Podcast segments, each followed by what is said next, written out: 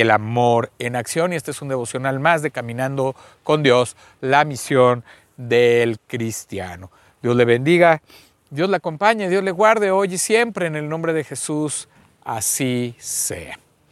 ¿verdad? Pues estamos aquí para dar inicio, no sin antes invitarlos a que se suscriban a mi canal de YouTube de Ministerios de Cristo con Amor para el Mundo, que también nos sigan y nos den like ahí en la página de Facebook de Ministerios de Cristo y pues escuché todos nuestros podcasts de Spotify, de Google Podcast, de Instagram y de TikTok. Dios le bendiga, Dios le acompañe. Vamos a, a iniciar este devocional el día de hoy. Este devocional número 11. Estamos a un día de terminar el devocional de la misión del cristiano.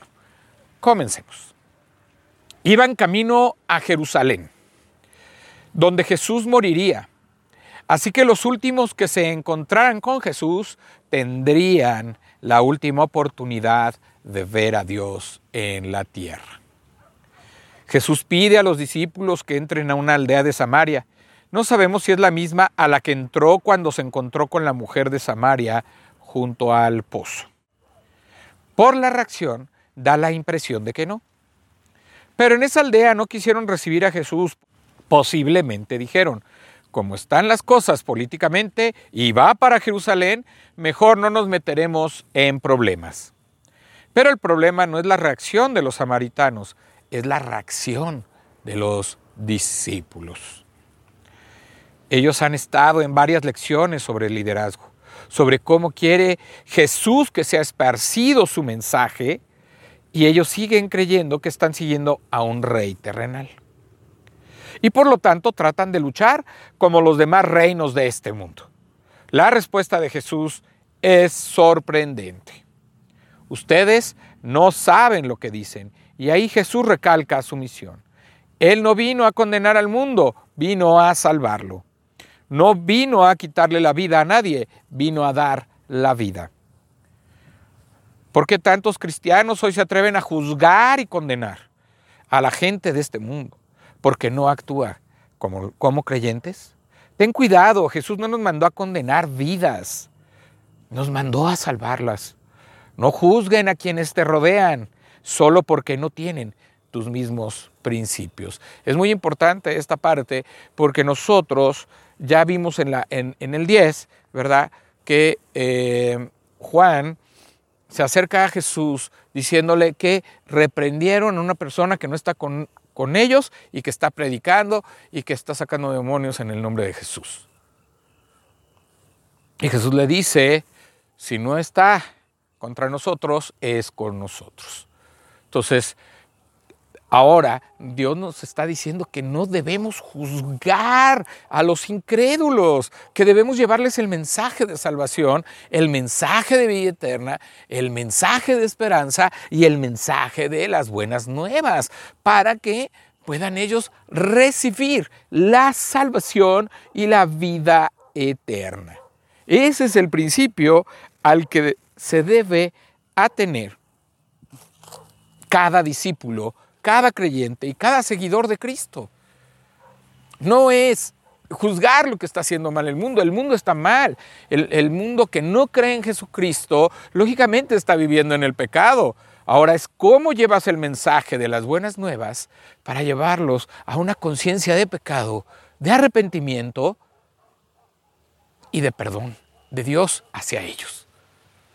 Y no es más que con un mensaje de amor es con un mensaje de esperanza, es con un mensaje donde tú le pones el pie de que sus acciones lo van a condenar, pero que hay una puerta, hay una salida que se llama Jesucristo y que Él no quiere condenarnos, sino quiere traernos vida eterna. Vamos a la palabra de Dios. Vamos ahí a Lucas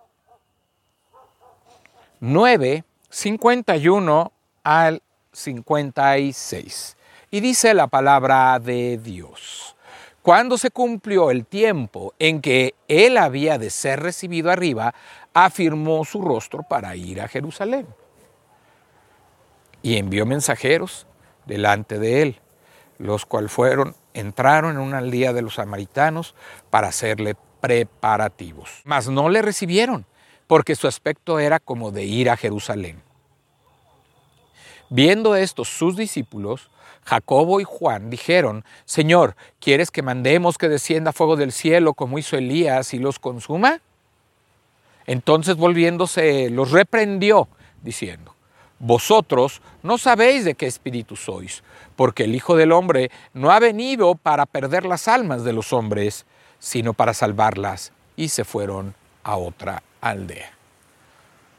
Esta enseñanza es el, Señor no vino a condenar, vino a salvar, vino a darnos la salvación, el perdón de pecados por medio de su sacrificio y darnos una oportunidad de tener una relación con su Padre, con Dios Padre, por medio de la fe en Él.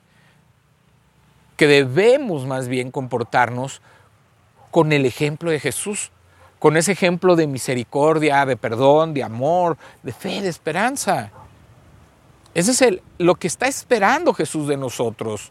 Jesús está esperando que nosotros llevemos un mensaje de amor y no de juicio, no de condenación. Y que nosotros estemos dispuestos a llevar ese evangelio de esperanza, ese evangelio de vida eterna, ese evangelio de amor. Pero también trayendo a la conciencia de los hombres que todos hemos pecado y que todos estamos destituidos de la gloria de Dios. Y que la paga del pecado es muerte. Pero el regalo de Dios, la dádiva de Dios, es vida eterna en Cristo Jesús, Señor nuestro. Para que nosotros podamos dar una buena noticia, tenemos que hacer visible la mala noticia. Es decir, la mala noticia es que estamos perdidos en nuestros pecados. La mala noticia es que estamos destituidos de la gloria de Dios. La mala noticia es de que si seguimos así seremos condenados en una vida eterna en el infierno, en una muerte donde estaremos en el lago de fuego. Esa es la mala noticia. Pero la buena noticia es que hay una esperanza en Cristo Jesús, Señor nuestro. La buena noticia es que hay una esperanza de vida para usted si es que todavía usted no tiene a Jesucristo como Señor y Salvador. La buena noticia es que Jesús vino un día para morir por nosotros en una cruz, tomando nuestros pecados, tomando nuestro castigo fue a la cruz, murió, siendo justo, murió como un pecador, para que usted y yo pudiéramos tener la oportunidad, por medio de su sangre, ser limpiados de todo pecado y de toda maldad. Y que su resurrección nos da la esperanza de una vida eterna junto con Él. Esa es la buena nueva del Salvador. Eso es lo que hoy quiere el Señor decirte y darte de esperanza en su mensaje. Y nosotros los cristianos somos los que tenemos la responsabilidad de llevar este mensaje de vida eterna y de salvación. Vamos a orar.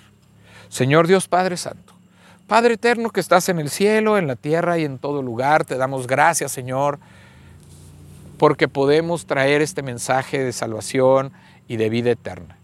Porque podemos decir cosas maravillosas, Señor, de ti. Podemos decir todo lo que tú has hecho en nuestras vidas, de dónde nos tomaste, Señor, y que nos has levantado para tener la vida eterna junto contigo.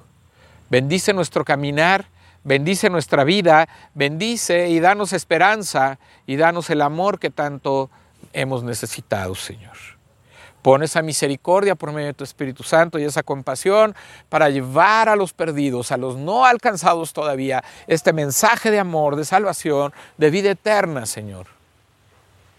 Y danos la palabra, no para condenarlos y juzgarlos y señalarlos, sino para traerles una convicción de pecado y que tu palabra sea la que pueda obrar en sus corazones y en sus vidas para que puedan entregar su vida a ti, servirte y comprometerse y entonces alejarse de toda vida de pecado y poder servirte en amor, Señor. Todo esto te lo pedimos y te damos gracias en el nombre de nuestro Señor Jesucristo. Amén.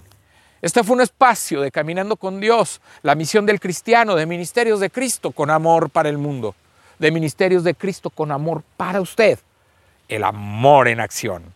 Dios le bendiga, Dios le acompañe, Dios le guarde hoy y siempre. Yo soy su amigo y hermano Juan Felipe Ortiz. Me despido en esta noche. Dios le bendiga, Dios le acompañe, Dios le guarde por siempre. En el nombre de Jesús, así sea. Amén.